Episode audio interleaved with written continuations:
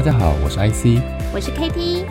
你现在收听的是 ICKT，戏骨为什么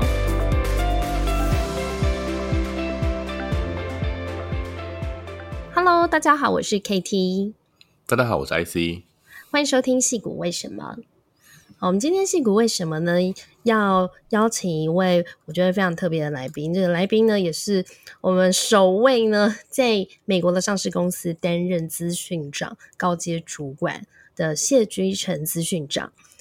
啊、那居城呢，他目前主管 Etsy 全球多个地区的技术、工程与科学部门，负责人工智慧以及机器学习研发策略。全球化扩张与并购，以及产品开发。谢博士同时代表 Etsy 担任 Google AI ML，呃，就是 Machine Learning 还有 Data 的顾问委员会的委员。那 Etsy 是目前美国 SP 五百大上市公司，是美国最大的文创手作乐器线上市集。好，让我们欢迎今天的来宾。Hello，居城你好。嘿，你好，Katie IC，很高兴今天有机会来。哎，居城你好，欢迎欢迎。好，那我们今天呢，非常高兴可以邀请到居城哈，然后能够跟大家来分享关于美国的科技业的一些主管，还有他自己的一些呃经营啦和这个呃带团队的经验。不过，我想在开始聊这部分之前，我们想先请居成可以帮我们呃自我介绍一下，你是如何从台湾到美国来求学，还有在加入 Etsy 之前的一些工作经历呢？呃，我。来美国主要的原因是当初啊，我在那个加州大学洛杉矶分校 UCLA 念那个 Computer Science，就是资讯工程的博士。那我的博士论文主要是专攻在这个社交网络或机器学习推荐系统。基本上就是搜寻引擎跟推荐系统相关的领域这样子。那当然，念 PhD 大部分的一开始都是想要当教授的啦，所以本来那是我最早的一个一个原因啊。那后来因为啊发现说，哎，这个领域实在是很很很有乐趣在，在尤其是在工业界有很多的应用。嗯，所以求学时间在那个雅虎啊、Semantic 都做过一阵子。那毕业之后就后来就决定，因为我做的东西我不是叫专攻在这种电商上面，所以我就到 eBay 啊。然后就就是开始做了一些啊相关的工作。那期间也在比如说日本的乐天，嗯、那时候我们有一间 startup 被乐天买走，然后在亚马逊或是 Etsy。那所以基本上我的工作大部分都在电商。那有一段时间在另外一间叫 Intuit，那是在一间啊就是美国最大的那个啊 tax 跟 account，就是那个税务的的公司做资安相关的东西。但那大概是我的我的背景，这样都是在资讯学习资资资讯跟跟那个。机器学习这个领域，这样，所以是从台湾大学毕业之后来到美国求学喽。呃，其实我在台湾的时候已经在交大念博士班，读到一半，哦、但是 OK 那时候其实一个啊、我想很多人可能了解，就是说啊、呃，在在这个资讯领域，毕竟美国它还是领头羊，它有尤其是能够有机会到啊西谷，或者是说到美国的西岸去跟这个。就算是啊，现在世界比较先进的这个这个这个些公司机会来来学习，我觉得是难得的机会。所以我那时候在交大没有念完，我就跟我的指导教授啊聊完之后，他也是很支持，所以我们后来就到 UCLA 把博士念完这样子。哇，所以是一个呃，有点是呃衔接你的这个原来台湾的学业，然后到美国来，后来就找到了一个产业的机会。那要不要再请你再稍微聊一下说，说你在 Etsy 加入之前你是？呃，为什么会想要加入这样的一个公司呢？我觉得，嗯，Etsy，嗯，就是 Etsy 是一个很特殊的公司，嗯，所以大概台湾的的的的的这些听众可能对 Etsy 不是很熟悉，但 Etsy 其实是在。啊，美国很大很有名的电商，怎怎么想它的 size？它大概现在的市值大概介于台湾大哥大到中华电信中间，所以其实它是挺大的一间公司，嗯、大概市值在三千亿到五千亿美的五千亿台币的这个这个这个大小。那那这是你说我加入 Etsy 的原因，其实啊，当时刚好在啊在疫情期间，然后。我我那时候认为说，就是啊、呃，想要做一些觉得有对社会有意义的事情。那 Etsy 其实最早就是我我我的太太其实对 Etsy 啊、呃、一直都很熟悉。然后 Etsy 它帮助很多的人在疫情的期间，就是说找到副业啊，找到一些工作。因为它服务的对象不是大企业，它基本上是在帮助很多啊、呃、卖家，有的甚至是弱势的卖家，他把他的兴趣或是东西变成 Etsy 的收入，然后让他们可以养活自己。所以当时其实啊。呃了解到这间公司之后就，就开始研究，然后后来刚好有这个机会啊，我知道他们在找第一位就是他们的资讯长，那我就找找到那个机会，然后经过面试之后就得到这个机会，然后就加入 Etsy 了。对，我自己本身也是 S E 的爱好者，因为我觉得 S E 真的是可以买到非常多文创还有手作的东西，而且是 Made in USA，很多都是设计师的东西哦。诶，所以您在 S E 负责的这个高阶管理职资讯长，主要的工作职掌还有管理范围是什么呢？其实在，在呃，虽然说。呃，职位占资讯长，所以有一些部分是特别关于资讯的部分。可是在，啊这个层级，基本上啊、我们都兼任，比如说包括工程副总的职位，也就是说，我们其实同时要带领啊、产品开发，然后不管是科学家或者是工程师研发团队。所以，呃，当然我的主要的的的的负负责的部分就是比较偏向人工智慧、机器学习或者是资料科学这个领域的一些相关的业务跟它的应用。那像你像是。进行推荐系统啊，或者是去了解一下使用者的兴趣啊，然后或者是说啊，进行就是说用用用这个资讯的的方式去做精准行销啊，这等等，就是说都是在啊我的业务范围里面这样子。是，哎，所以在加入 Etsy 之前，其实您已经任职就是在 Amazon 还有 eBay 这些电商公司，所以对于电商公司应该非常熟悉哦。所以刚刚您谈到，就是说 Etsy 是一个非呃算是中大型的公司。那嗯，除此之外呀、啊，就是您在 Etsy 担任这个高阶主管的时候，你觉得跟这些，比如说在 Amazon 跟 eBay 担任主管的时候，你觉得？有什么不太一样的地方吗？嗯，我觉得在不同大小的公司，它会有不同的挑战。那像我自己曾经，因为在呃，我刚刚提到乐天，其实最早我是加入一间叫 Slice 的 Start 的公司，然后被乐天所并购，所以我我觉得我很有呃，刚好很有这个呃，有这个机会可以在很小的公司，就像 Startup 里面不到一百个人工作，然后也曾经在亚马逊这种。啊，上百万人的公司里面服务，我觉得 Etsy 它是一个对我来说是一个 sweet spot，就是它是一个最适合我的位置，就是嗯，我能够认识蛮多的人，然后基本上也可以了解公司的整体业务，不会有觉得好像说，哎，有的地方我完全就不知道那些人在做什么，但同一时间就是它有规模足够大，可以让呃我们有足够的那个资料，或者是去进行一些创新，或者是推动一些机器学习的应用。这些东西在很小的公司里面，有时候就会蛮困难的，因为你必须先有资料才有办法做 AI 嘛。那没有资料就就很困难的这样子。嗯，所以 Etsy 目前现在只有 focus 美国的市场嘛？还是它其实已经是一个全球化的公司？它是一个全球化的公司，嗯，主要当然美国是我们最开始的一个市场，但同一时间包括在英国、德国或是啊。就是说，爱尔兰或是很多呃公司，很多的的区域其实都有都有 Etsy 的这个全球的一个一个一个布局这样子。哦，所以很希望说 Etsy 之后也可以前进亚洲，因为像台湾有一个叫 Pinkoy 的一个文创电商，他们也做的非常好。之前有跟居城有聊过，嗯、对呀、啊，所以我觉得其实亚洲这边的这个文创手作市场其实也是很大、很热门的。对，这个是就是未来的的可能性有无限嘛？对，所以肯定的是，是不是请那个呃居城跟我们介绍一下你在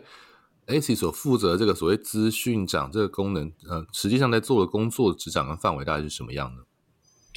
嗯、最主要的有三个方向啊。第一个基本上就是呃掌管所有的机器学习相关的的一些平台跟服务的应用，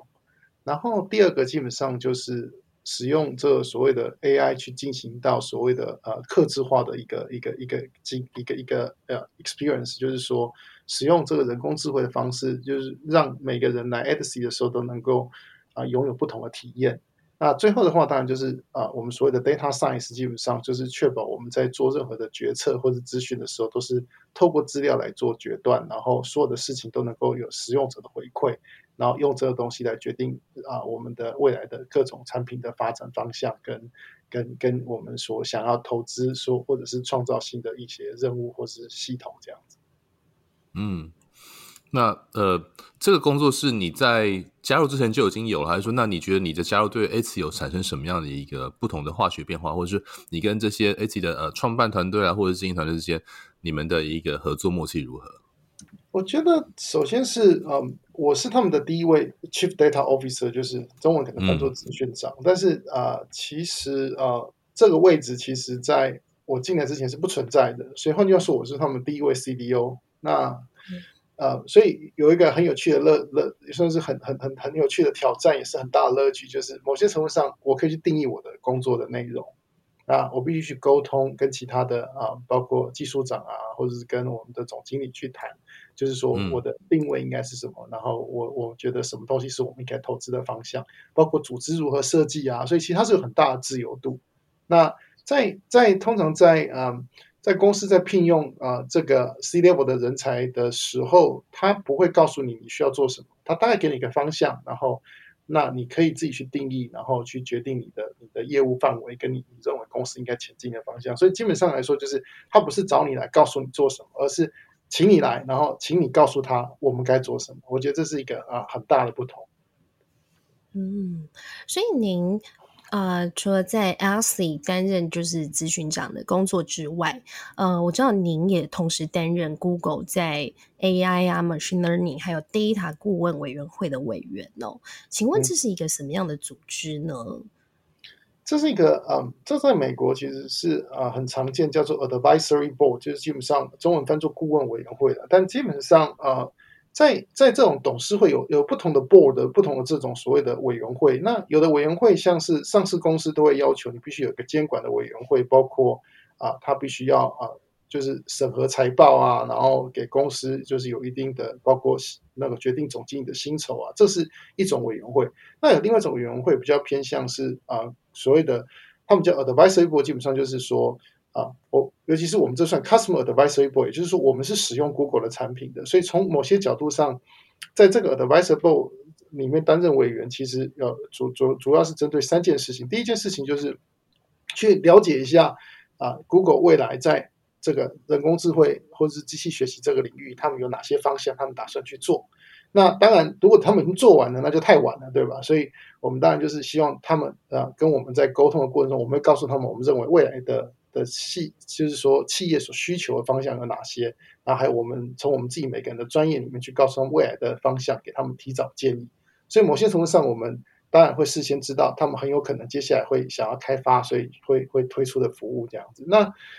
委员会的成员基本上来自于大部分都是不同的公司，像像这个委员会的成员里面有沃尔玛、有 Uber 啊、有 Snapchat 啊，这些都是美国非常大的上市公司，所以。那当当你把所有的高阶主管都聚在一起的时候，其实大家就可以也透过这样的一个委员会去交流一下大家使用的 Google 服务的心得啊，或是经验啊，然后彼此去交流什么样的方式是比较好的，什么样的方式是比较不好的。所以其实第一，如果说第一个是说去了解 Google 做什么，第二个就是彼此不同的公司也可以去互相交流一下我们的心得跟经验。那当然还有一个一个最大好处是因为。这个委员会啊，不会有 sales 参加，不会有那种行销部门参加，所以基本上全部在场的都是高阶主管，所以大家就是能够，哎，直来直往的直接讲哪些地方做的不好，我们得得想办法改，然后然后他们也可以直接聆听到啊，就是说第一手的声音，然后我们也可以知道他们的的接下来要走的方向这样子。哦，哎，所以 Google 他们，我我觉得他们在呃 To B。的这一块，我觉得他们真的做得很好，就是直接找到 key account 的 key person，然后来讨论产品的问题。那同时也让客户就是早一点知道，就是说可能他们接下来的新产品，你们也可以跟着去调整你们的一些主要的服务或产品，对。呃，是，然后呃，接下来就是也想要请教您哦，就是有关一些美国职场哦，呃，大家可能常常会有一些迷思，因为我、嗯、我觉得其实呃，特别是戏骨，戏骨的工作文化，我觉得又有别于，我不知道说您会不会觉得说有别于其他的城市，还是说它戏骨其实是一个更多元化，然后更多种族的一个职场。我觉得戏谷是一个很特殊的地方，你知道，我常常在讲，呃，如果你做金融业，华尔街，那戏谷大概就是说做资讯业，就是你知道，也是像华尔街一样，是属于所有做技术或者说资资讯或者是说这个领域的人都集中在这里，在这个地方，对，你走出去常常开玩笑，就是说，如果拿一个石头随便丢，大概丢到不是 MIT 就是 Stanford 的博士，所以这个地方有非常多的人才，然后我觉得这是一个很特殊的一个群聚，尤其在疫情前是一个一个部落效应。所以在这个地方啊，需求很多，很多公司都在这里，那供给也很多，然后所有的的第一流的专家其实都往矽谷这边来来来集中这样子，所以我觉得这是矽谷很特殊的一个地方。那除了种族上的一个多元，或者是这个人才的一个优秀，那你觉得大家一直都认为说，在过去或者现在有所谓的这个 glass ceiling 啊，这个玻璃天花板，你觉得这还是现在西谷的一个状态吗？那我们也看到了西谷。呃，这些年尤其资讯业那，呃，可能华人哈，相较于像印度人啦，或者是白种人哈，那好像有一些不同的这个呃呃成长曲线。你觉得这个是什么样原因造成的，或是你自己觉得有遇到这样的一个障碍或瓶颈吗？嗯，坦白说，我觉得呃，我没有在其他城市工作过，我工作的城市大部分都是在东西岸的大城。那美国是一个。尤其是他们非常重视这个所谓的多元 （diversity） 或者是包容 （inclusive） 的这个概念，所以对啊、呃，不管你的种族或是你的背景，其实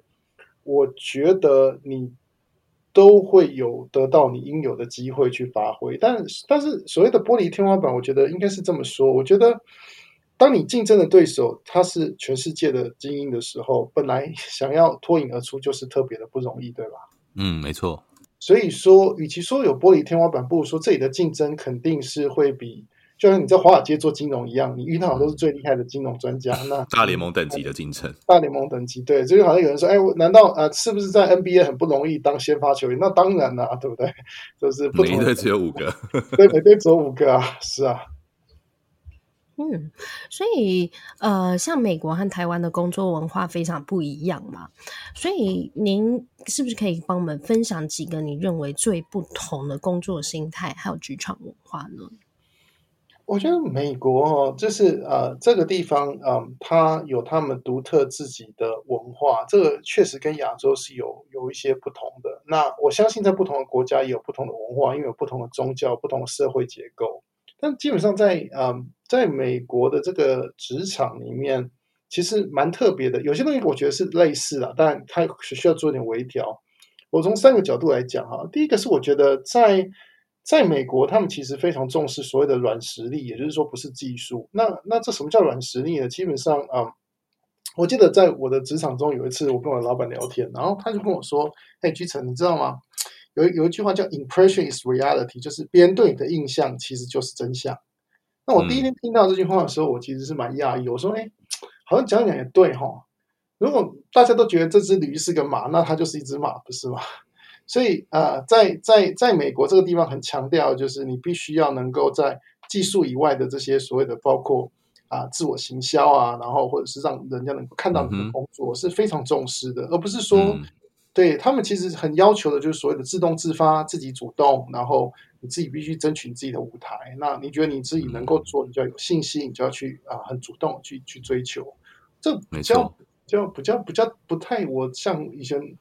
啊，而且也不能说包装哈。我们有时候台湾人都会觉得这叫包装，事实上就是你要被看见，这个事情很重要。对，就是说，基本上你要你要就是老师问有没有问题啊，你要举手说是的，我有问题，而不是说哎。手都不举，这样这这不行的。这这可能跟教育在在亚洲教育，我记得小时候上课的时候，嗯、老师问有没有问题，大家很少人举手。那你如果在 美国，尤其是我在美国求学的时候，老师问有没有问题，大概所有人的手都举起来。我觉得跟学费贵也有关系啦。对，学费贵也有关系。对，一年花一两百万的时候，你就会想举手。对，嗯、还有从小的教育，我觉得是不太一样。比如说美国，他们是。用加法的哲学，就是希望说是鼓励你，然后可以很就是去表达你的意见，很 straightforward 去呃去分享你的想法，这样子是。对，戏骨是非常拥抱失败的。你看创业失败在气骨绝对不是负分，而反而是加分。说因为你失败过，你会更珍惜，或是你有更多的经验，就是是是。应该说怎么把失败的这个经验化成养分，我觉得是一个蛮重要的事情。然后可能整，当然我觉得跟。不单只是美国啦，戏股在这部分有格外的一个一个呃历程。那可是换过来讲，你觉得除了这 impression is reality 之外，那你觉得像沟通啦，或者是其他的这种跟不同的同事相处的部分，你有什么心得吗？我觉得有些时候，呃，常常在思考。那当然，我现在工作是比较偏管理职啊。那管理职它它对于跟技术职又有更多的要求，就是说，其实管理职，嗯、某些程度上。除了说你必须要 manage up、manage down，就是对上对下，你都都必须学会如何向上管理或向下管理以外，更重要就是说，这是一个责任嘛。管理职通常是一个责任制，所以你必须要很可靠。所以其实他讲的在。如果说第一个，我们刚刚讲到是人要主动去建立一个 positive 的 impression，就是建立一个自我的形象，争取机会。那第二个其实聊就是应该是说，在这里其实大家都会，尤其是都你会觉得他们勇于认识，我想负责任，然后我想要承担这样的一个一个一个责任，然后用这样的责，就是那种那种态度是是很很很不一样的，就是不是推责，而是大家抢着扛责任，说，哎，这个东西可不可以我来我来我来我来 own，我来我来我来我来带领，我来主管这样子，然后。最后一个我觉得很特别的是，他们这里其实也非常的重视，就是说不是说官大学问大，反而是主管的训练里面，很多时候要求说主管要能够带领一个团队去做出最好的决定。那这个最好的决定啊，我举一个例子啊，以前就是说在这是在亚马逊的时候，他们把它摘要成一句话，叫做 “Be right a lot”，就是当主管要想办法永远都是对的。那什么叫永远都是对的？听起来很奇怪啊。那意思说我说的都是对的，你说的都是错的，那不是这个意思。是说他他们这里有一个呃，就是说基本上所有的在这个所谓的管理的训练里面都会说，当你是一个会议里面最高的主管的时候，你不可以太早说话，你必须最后说话，因为当主管你要鼓励你的团队在这个会议里面尽量多说。所以有一句话叫做，就是当你是最资深的时候，你要最后一个讲话，因为他你去让下面的人去动脑，然后因为有时候。如果你太早讲了，对不对？下面的人是不是就觉得说啊，大老板都讲话了，我们就要尽量迎合他的方向，这样子才能够被他看见。所以他会提醒我们，你不能有这样子的一个一个一个一个一个这样的一个 bias，你必须很小心的去让让底下的人能够多元化的，然后把他们的想法都把它表现出来。然后当你听到不同的想法之后，你才容易做出最正确的决定。啊，这就是所谓的 be right a lot 的，其实某些程度上就是要能够引发群众智慧，一起来解决问题，这样子。所以这句话叫做 “be right a lot”。你觉得它的意思包含了就刚才讲，因为你刚才聊描述比较像是说，哦，这个多倾听啦，或者是能够让你的。呃，部署能够多发言，我觉得这个也跟也跟东西方文化有关啊。因为可能在东方来说的话，可能本来就是大家都没有太讲话，都是主管在讲话。可是西方可能因为大家都很习惯主动发言，所以有时候主管可能就被抢了部署的话。那你觉得这个 “be right a lot” 这个这这个句话，它还有哪些含义？是你觉得你你在那过程当中学到这当中的一些精髓呢？我觉得我我举个例来讲，我举 Etsy 的例子好了。Etsy 的 CEO 啊，他很喜欢做这件事情，他会把高阶主管哈进来之后，嗯、比如说我们要做一个决定啊，这个决定比如说决大家要不要回来上办公室上班哈？举个例啊，好，我们就是有人觉得我们应该都回来，有人觉得说我们应该就要工作远端工作。那这种有些时候这种没有所谓的对错，只是有不同的的所谓的选择的选择。他会把团队分成两组。一组比如说就是就是类似辩论一样，一组是我支持回来的，okay. 一组是说我反对回来的。然后他故意，他、uh, uh, 故意把那种，比如说你明明他知道你支持，他把方法反对，对吧？然后、okay. 然后让你们彼此去去去思考另外一个角度，思考，嗯，对，然后还还让你们彼此去类似挑战对方的，对对对对对对。然后、嗯、然后他不讲话就听嘛，对吧？他就听嘛，对不对？那大家就。就讲啊，觉得为什么这样子啊？那那是不是这样的话？有些时候很多本来看不到的的一些一些一些这个美眉嘎嘎，就是这种就会跑出来这样子。那你觉得总结来说，在美国能够突出的这些经理人有哪些特质？可不可以跟大家 summarize 一下？我觉得第一个是一定是非常主动认识的啦，然后第二个就是非常可靠，就是你会觉得说事情只要交代给他啊，那就没问题的这样子。然后第三个就是能够。能够包容不同的观点，就是说没有人是完美的，嗯、然后能够能够让就是一个 group 能够就是一一群人能够能够能够合作在一起，然后做出更好的决定，这是这是在美国任何一个好的职业经理人都不需要拥有这三个能力。主动、可靠跟包容，嗯，我觉得这是的确在美国，我觉得是不是，虽然不是企业，我觉得在他们对学生的要求啦，或是在生活当中，这个也是因为它是个移民国家，又是一个非常重视个人跟团队双重主义。我觉得像最近很红这个这个这个呃。捍卫战士就会看到这样的一个一个一个很有趣的一个个人主义跟团队精神的一个一个冲突，但是他又去试图去把这个你又要主动又要可靠，可是某个程度上你又要能够包容，你要能够对所有人负责，这个是我觉得在美国工作一个格外有趣的地方。你你自己有这种感受吗？有啊，这个其实某些程度上就是好像每天都被拉扯，对不对？又叫你说啊、呃，常常这样讲，说又要马儿好，又要马儿不吃草，对啊，就是要你又要主动，然后又要能够与人相处得好。所以其实这是一个很有趣的工作，就是他没有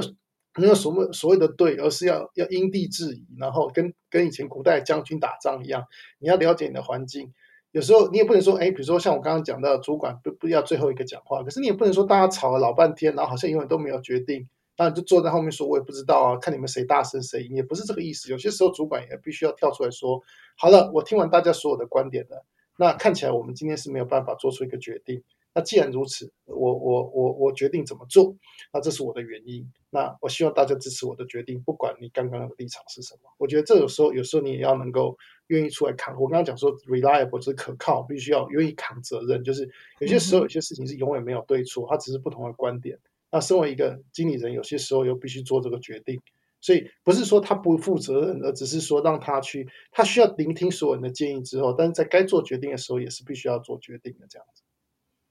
是，嗯、但我想，可能很多人呢，他在工作上，呃，有时候可能不是个人的问题，有时候可能是公司的问题，反正就很多的考量，他就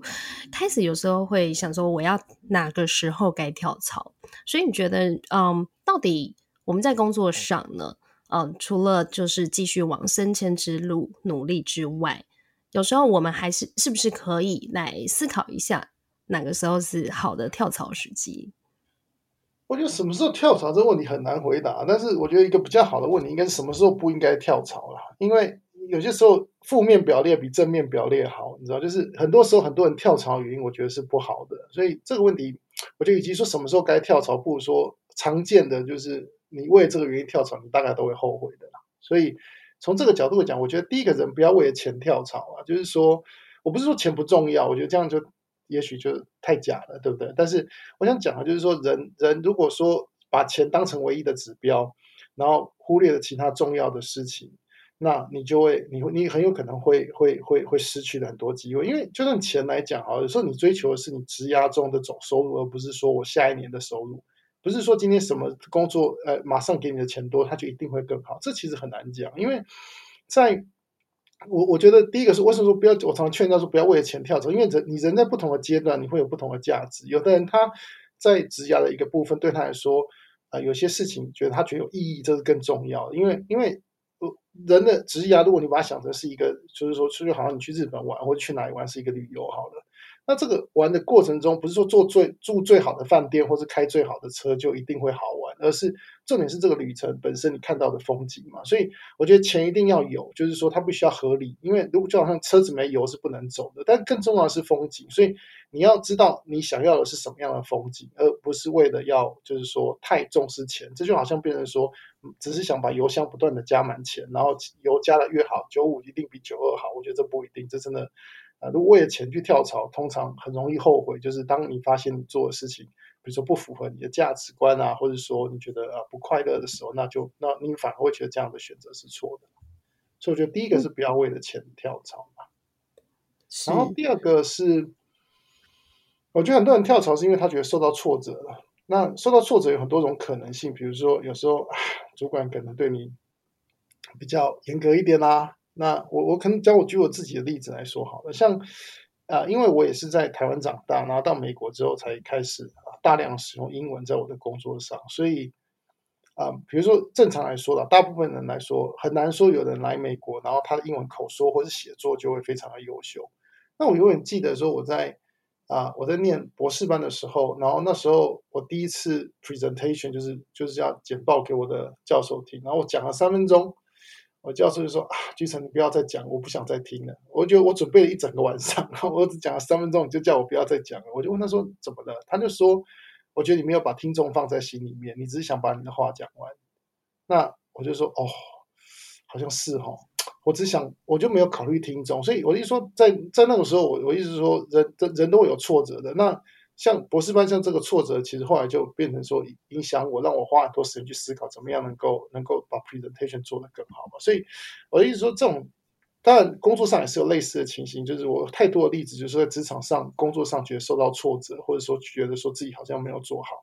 但是其实那些都是机会了，所以。如果你离开的原因是因为你遇到什么挫折的话，我觉得这通常也很可惜，因为有的时候那是你的弱点，弱点都还会再回来的，就是出来混都要还的，所以该加强的时候都要。当时没有修好了，以后还是会修。那个那那门课就是要修到修到成功。对，那门课迟早会回来的，这样子。对。Yeah. 那最后一个，我觉得是。就是说，也不要因为股价上上下下的跳槽，因为你看股价整天都上上下下，所以没错。You never know。对对，很多人有时候啊，股价跌了我就要换公司，我说哎呦，那你这样子怎么玩？跳不完。对，就不是追高杀低，对不对？大家都这么做。嗯我们发现说，其实疫情哈，就刚才除了你刚才聊到说，在这个主管的生涯当中，你看到这个呃工作的模式啦，或者是像你们有讨论到这个要不要回去工作，那你觉得像这个疫情改变的工作模式，我想很多公司都想用 hybrid 或者是 remote 的方式，要不要分享一下？你觉得在 remote working 上面，你的管理的方法，或者是你觉得对于不同的公司有没有什么样的一个呃适应的问题？那或者对你们来说呢？因为比较是软体或是科技公司，所以相对来说比较容易，但是。是不是还有一些问题，或是你觉得有些挑战存在呢？那怎么样去缩短这些沟通的问题，建立文化？我觉得疫情啊，改变了很多事情啊。但是，嗯，这是一个，这是一个，这是一个，怎么说呢？这是一个目前我觉得没有办法有一个很好的答案。但是，就是追求这个答案的本身是所有的公司都在努力做的事情。那我我有几个想法。第一个是我觉得，就是疫情期间。因为大家，尤其在美国之前也是啊，在家工作隔离了很久，所以很久就是一两年谁都没见到同事。我觉得其实说真的，当大家都见不到面的时候，就是你不太敢大家喝个咖啡啊，或者在喝水的时候聊聊天啊，就是或者是找一起吃个饭啊。这时候要让团队有向心力，真的是蛮辛苦的。所以。我觉得人还是社交的动物，所以说永远都不见面，我觉得可能不一定是一个办法。所以就算大家远距工作，可能都要安排一些时间，让大家比如说一起去去去去爬爬山啊，做做运动啊。就是大家还是要人还是需要见到见到另外一个一个一个一个人，你知道？就是我觉得这个东西似乎是是人性，而不是说技术做不到了。然后，但相对的，你也不可能让每个人回办公室嘛，尤其是在矽谷这个地方。塞车很严重啊，以前常常花两三个小时就在通勤啊，所以对这种事情也是，所以我说这种并没有一定对或错，但大家也慢慢学会到一些东西，包括说啊、呃，有如果有有时候你开会，然后有的人在现场，有的人是远端，然后就觉得好像啊很乱，整个就很很很很，大家不知道看哪里，对，所以所以像我们后来就发现说，如果说啊、呃，就有人是远端的，那大家还是。不管怎么样，还是 dial in，就是说你还是从你的电脑打开，然后把人看萤幕，这样子远端的人会比较觉得说啊，他可以看到你的脸，然后可以觉得你在对他讲话。所以我觉得这种事情就是说，我觉得是真的是滚动式调整，就是说目前大家都在研究怎么样能够更有效率的远端工作这样子。嗯，是。所以你也曾经跟我分享过，就是说时薪比年薪还重要哦。呃，我对这句话其实一直都非常好奇，不晓得可不可以请居城来分享一下你的想法？哦，我觉得这句话，这是之前我常常跟朋友聊天，就是说，我觉得我有一天无意间突然想到的啦，也也不能说这种东西一定对或错，我觉得这是一个很有争议的一个一个说法。不过我可以聊一下，就是说我当初为什么会想讲这句话，其实。举个例来讲，我觉得人在不同的阶段，哈，其实有些时候你会发现有不同的事情是很重要。我举个例，你刚上班的时候，通常啊，你刚上班的时候，很多时间你是花在学习上面。比如说，你不知道这些事情怎么做啊，你是有师傅或者说比较资深的工程师在教你啊，或者当主管，你的主管花时间在教你啊。那你可以想想看，当你花五十 percent 的时间在学习的时候，假设你的薪水是十万美金哈，我们就随便讲个数字。嗯哼。那有一个工作是十万美金，可是有五十 percent 的时间你是在变强，在累积经验学习。我觉得你的时薪是两倍的，你不能说今天只看这个十万美金，要说啊，另外工作十二万美金，所以啊，十二万美金比十万多百分之二十，所以另外一个工作一定是比这个工作更好，因为每个工作都不一样，它有不同的环境，有不同的经验去累积，所以所谓的时薪更重要是说你要去思考，就是说有些时候是你给公司。你在创造价值，有些东西是你在公司工作中你也在得到价值。我觉得你必须要考量这个东西啊，这是尤其是在啊职涯的前几年，尤其是前待五到十年，我觉得都应该要去考虑到，就是啊，就是说所谓的时薪，就是说，其实就是机会成本，你所失去的跟你投入的成本到底是哪个比较重要？对对对，那当然，因为时间错在哪里，就会在哪里成长嘛，对不对？可以这样解释。对。对，然后当然到了后期，尤其是像你一旦啊，不管是走技术职或者是走管理职，到了职涯的越到后面，当你越来越有经验之后，我觉得我为什么说时性比较重要？就是说，我觉得换一个说法啊，我觉得人要想办法去累积那些不容易快速学到的经验或知识。就是说，以前有个故事嘛，这个故事很很多地方都有讲，所以我也再讲一次，就是就是有个公司说机器修不好啊，然后大家都想找不到办法找人来，然后那个人一过来说，哎，给我一个粉笔。他花十分钟听一听，说啊，这个问这个地方有问题，打个叉。然后老板说啊，太感谢，那就是大概只花前后时间十分钟，加上他骑车过来来回可能就二十分钟。他就跟你说要多少钱？你要说我要十万美金。那老板说你开玩笑吗？就一支粉笔，然后十分钟，为什么要付你十万美金？你把明细开给我。然后他就说哦，好吧，那我就写给你，粉笔一块钱，对不对？通勤十块钱，剩下就是知道在哪里打叉。所以我一直说，为什么想说这个知道在哪里打叉，就是说。人要去累积那种啊、嗯、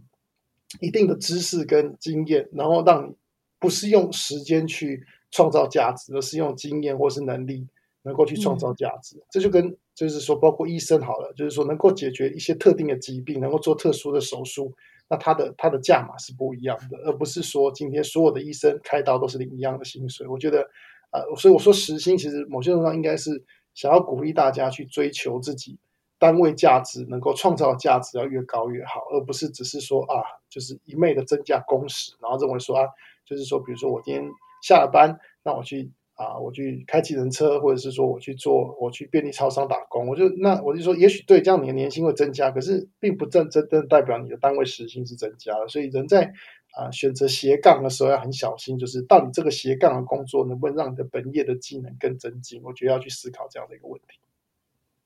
哦我觉得这真的太重要了，非常谢谢。就是，诶。导致我们一个很重要的观念，我们在过去都会一直觉得说，我就是要去增加我的年薪，但其实都没有好好去 review 自己投入的这个呃单位时间成本是不是真的有创造更多的价值哦。那你也曾经嗯、呃、跟我们聊过，就是不同阶段的管理职哦，所面对的问题还有挑战其实都不太一样，也可以请您分享在初期、呃中阶还有高阶不同阶段的管理哲学还有心法吗？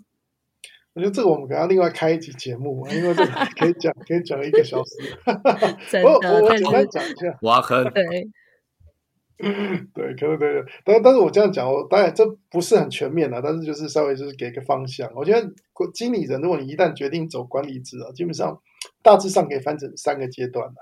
第一个阶段通常是。你还是管人，但是你管的是那些做事的人，就是说，呃，英文叫 individual contributor，基本上就是你，比如说你管工程师，你管科学家，这是第一阶段。通常他的职位叫做 manager，就是经理或者资深经理，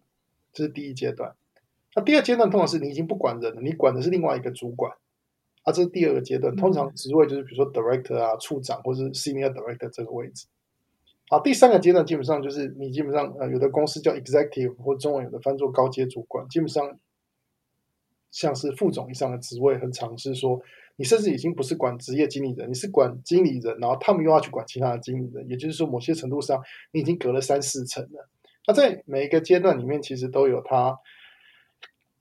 蛮蛮不一样的一些一些想法跟心得这样子啦。是。所以在 manager 阶段，你觉得最重要要解决的问题是什么？你怎么去定义这个阶段？你觉得最重要的管理的这个哲学呢？对，因为我们刚才讲，我觉得在 manager 阶段是这样子，就是说，当你是呃管理，通常这时候是很很常见是这样。通常你你因为你技术不错，或者说你你其实是一个蛮蛮可靠的一个一个一个一个类似工程师啊，或者是科学家，所以然后你决定要转成主管职嘛。那在第一个当主管职的阶段，就是当你在 manager 的时候，其实通常你的主管会告诉你你要解决什么问题，然后他也会跟你沟通，跟你解释一下怎么定义成功。那在美国，很多时候他们用 OKR 或 KPI 这种指标，基本上就会告诉你，比如说啊，我希望说，哎，你能够推出更好的广告系统，对不对？这个广告系统希望大家点击率上升百分之十，对，所以这个东西是很清楚的，你知道，你知道你要解决的问题是什么，但是解决方法那是你你要去负责的，但是。至少你的你的就是你的打击的对象或者你的目标是很清楚的。这时候其实我觉得最重要就是能不能去执行，然后去完成这个目标，嗯、就是把这个问题完，就是 get job done 这个概念这样子。这是在 major 阶段里面，我觉得啊，当然这不是很全面的，但是我觉得是最重要的一个一个一个心态跟一个技术必须要培养的。是，那在。中阶主管就是像 director 这个阶段，你觉得刚刚您有谈到，就是说他可能是管了呃其他已经是 manager 的人，那这个阶段你觉得最重要的一个目标还有管理的方式是什么呢？我觉得最大的差别是，当你从 manager 到 director 之后，你管的是其他的主管嘛？那你你不那时候你已经管至少三四十个人，你不可能有时间说，也也不可能有那个那个那个能力去真的了解三四十个每天在做什么。所以其实这时候，其实啊、呃，这个位置其实最重要是我常常在讲，要承承承上启下，或者是承先启后，就是说你必须要，你对上你必须要了解公司的商业目标，就是到底公司今年的的 business 就是这个企业的目标是什么。然后从这个企业的目标，你要能够把它转化成定义成类似技术或者执行面的目标。像我刚刚不是讲说要广告要上升百分之十嘛，这算比较技术上的目标，因为点击率这种东西是你知道，就是你可以去量多少人点，这是算技术目标。可是为什么要点击率？那可能是因为我们有营收的目标要达成，对吧？所以你要了解的话，就是说在 Direct 这阶段，其实就是要能够了解到上层给你的策略的目标，然后把它转化成技术方面的目标，然后很清楚的去表达。你的期许跟你要求下面的 manager 去执行的目标，所以它其实是一个衔接策略跟战术的一个一个一个那个那个那个角色。所以这个位置它其实其实啊，它会要求很大的这个横向的沟通能力，因为很多的目标其实都都需要呃跨部门的合作，所以这时候沟通能力啊，或是能够让大家可以啊，就是能够协作，然后能够能够能够包括你勾协的去讨论大家的一些资源的分配就非常重要这样子。嗯，是。那在呃这种 C level 就是 VP 级，然后高阶主管，你觉得说在决定策略，还有就是说他可能必须要管理的方向上面，你觉得跟之前我们两个阶段特特别不一样的地方是什么地方呢？你知道，我常常在思考这件事情，就是说战术上的努力是没有办法弥补战略上的失误。那为什么这样讲？就是说，如果前面讲的其实 manager 跟 director，其实还是很多是在战术上的运用。在高阶主管举个例来讲，比如说，其实很多时候是要决定什么不做，你知道，因为其实想做事情太多，那你你必须决定说，你必须了解到取舍，嗯，取舍对。然后还有，比如说举个例来讲好了，假设公司现在没有 AI，好，我们就举个例子，假如某间公司没有 AI，那。你决定你要导入 AI，然后你决定你要放弃目前的营收，你觉得说营收只要上升一点点就好，但是你不想要追求更高的营收，你想要追求长期的这个的一个竞争力，所以你决定要导入人工智慧到你们的比如说行销的系统里面。这种东西就是一个策略上，为什么你决定这么做？比如说你可能因为啊、你了解现在技术发展，比如说你了解说现在的所谓的 deep learning 啊，各种东西的演进，比如说像像啊。最近比较比较红的，大家可能特斯拉之后，大家知道，像自动驾驶车，自动驾驶技术已经成熟了，对吧？那假设你今天是车厂的高级主管，嗯、你就要去决定，我们到底要不要投资这个自动驾驶技术的研发，这是策略上必须做的决定。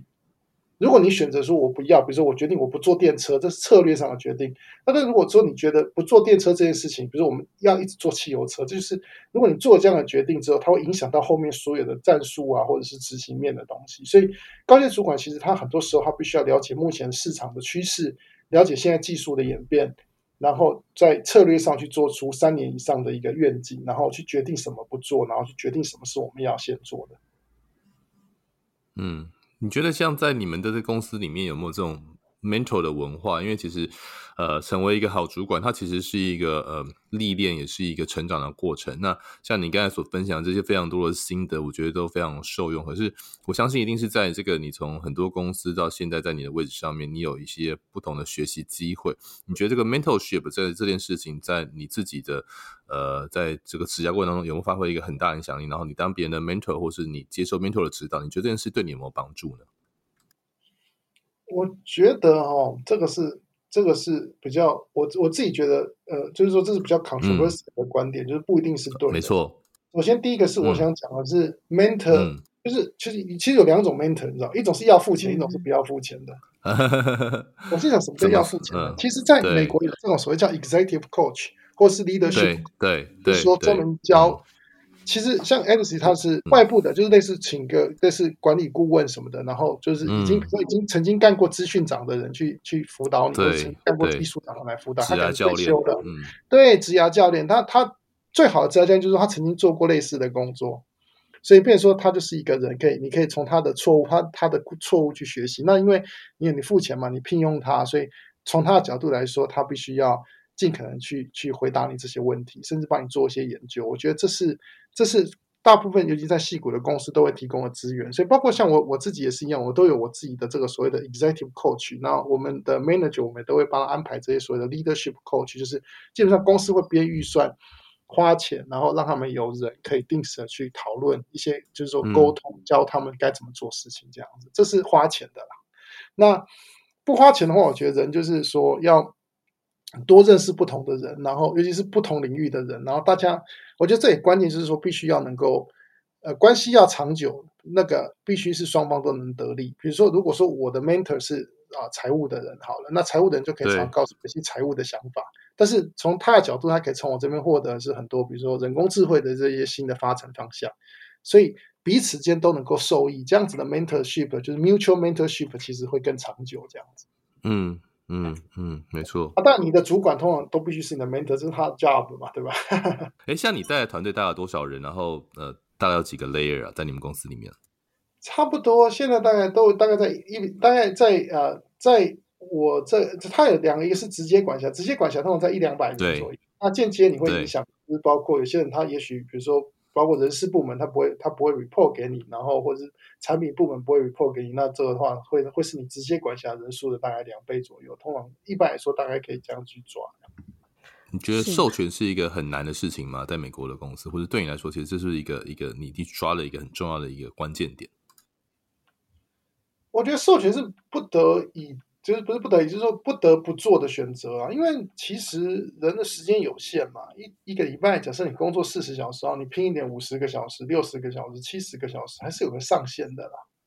所以授授权这件事情是必要的，嗯、尤其是没错，你不可能什么事都自己来嘛。对，这是不可能的。所以授权其实是是是某些程度上就是要，我觉得要把每个人放到对的位置上。然后通常来说，呃，你你。一个人即使他没有像你这么经验丰富，可是如果他花四十个小时就专注在一件事情，但是你只有三个小时，那他还是很有可能做得比你好的。其实你从这个角度来想，为什么授权是通常是很有效率的？是因为它它可以 scalable，它可以就是说你可以透过授权的方式去能够让一个团队去达到更多的一个这个这个这个这个产出这样子。嗯，我们今天其实聊到像时薪跟这个年薪哈，其实也就谈到这工作时间的效率。那身为一个日理万机，然后带这么多人的主管，你觉得你是怎么平衡你的工作跟生活，或是你有什么样时间管理的秘诀呢？唉，我觉得哈，首先是这样，时间只有取舍，没有管理啊。我知道我们都讲管理，但是其实到头来，没错，时间就是四十分四十个小时一个，就是上班时间的话，对啊，所以我觉得时间管理，呃，我。我觉得看你从什么角度来讲，我觉得时间管理首先是，嗯，我有一个原则啊，这是很早以前在，这是我在 Intuit 的时候上班的时候，他们的 CEO 分享，我觉得是非常好的。他说他的意思在讲，他说人生有些事情是错过就没有的。像你小朋友，假设你有小朋友有小孩子，那他的毕业典礼你去了，你不会叫重来重毕业一次嘛，对吧？那时候你没什么好选择。这时候他们叫他叫他那时候英文他叫 glass，就是 glass ball，就是说那是玻璃球。这个玻璃球就是说碎掉就不可能再做的。它不会弹回来的。那这种时候，你基本上就是没什么好选择，你就是要把时间花在那上面，因为没有下一次的。但是跟客户吃饭这种事情啊，今天没吃，那下礼拜再吃就是了嘛，对吧？所以有时候有时候他们这个叫做橡皮球啊，橡皮球的时候就是啊，有时候不去是没有关系的啦。所以其实所谓时间的取舍，基本上其实与就是说，我觉得与其说时间管理不说，其实它是一种取舍啊。对，嗯，然后还有就是说，呃，像。工作上面，我们刚刚有谈到授权嘛？那你在工作和生活上面有一个很明确的界限吗？比如说，呃，下班时间就完全不接电话、不看讯息。你问我，我觉得我比较没有办法，就是我觉得这真的是见仁见智。我觉得这是一个，这这个问题是一个一一样，这是一个很有争议性的问题啊。那我觉得每个人要知道自己喜欢什么样的的的的。的的方式啊，那我觉得人很难，就是说，像尤其是如果你想从事管理职，就是这样。如果说你对于希望上下班的界限要越明显越好的，我其实会比较建议从事技术职的工作，因为技术职的工作通常这样的的一个界限是比较容易设定的。嗯，那管理职因为它是一个服务的角色嘛，比如说，哎，我的下属需要我去帮忙他去去去解决一些问题，那。就好像你知道，就像呃，我想民意代表、选民服务这种时候，你不知道他什么时候会需要你，对吧？所以，既然选择做管理职这样的一个一个类似一个服务其他人的一个这个角色的时候，其实你的界限本来就会越来越模糊，尤其是越上层的工作，这个界限会越来越模糊。就是你很少看到说，比如说 CEO 就是总经理，他说啊，对不起，我休息两个礼拜，这两个礼拜我不接电话，这不可能啊，这怎么可能呢？对，对不对？对，大概没有上市公司的总经理敢说他要休两个礼拜假，他不接电话的，对不对？这就是实实务上来说，就是根据你的职务的不同，就跟医生有时候急诊室的医生不能说我下班了流血，那你稍等一下，我上班时间再来帮你治疗，不能的嘛。这有的工作它本身就是一个界限没办法太模太太明确的工作，这是这这就是你当你决定要走管理职的时候，你可能要去接受的一个一个一个一个性质这样。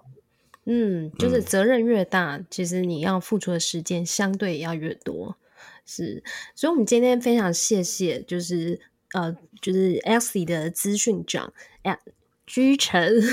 居城，然后帮我们分享非常多在他在管理上面的一些心法，还有就是说我们常常可能在美国职场上面可能遇到的一些问题。那同时呢，也让我们很多呃身在台湾的一些工作人，可能重重新去思考，就是说，诶，如何当一个好的主管？那在团队里面如何去发挥自己最大的效力？好，我们今天再次非常的感谢菊城，谢谢你。希望之后还有机会可以邀请你来节目分享更多呃，您在工作还有就是在担任主管上面很多的心法，哦，就是管理哲学。谢谢。哎，谢谢谢谢 IC，谢谢 Kitty，谢谢谢谢菊城，非常棒。嗯，好，谢谢，感谢大家的收听。如果还有任何问题想要讨论，都欢迎到矽谷为什么的 Facebook 粉丝页还有社团留言哦。也请大家多多按赞，分享给身边的亲朋好友。我们在 Apple Podcast、Spotify、Google Podcast 和 kkbus 也都上线了，你也可以在这些平台找到矽谷为什么。再次感谢国发会 Startup Island Taiwan 和数位时代 Meet 双业小记的独家赞助。我们下次再见喽，拜拜，拜拜。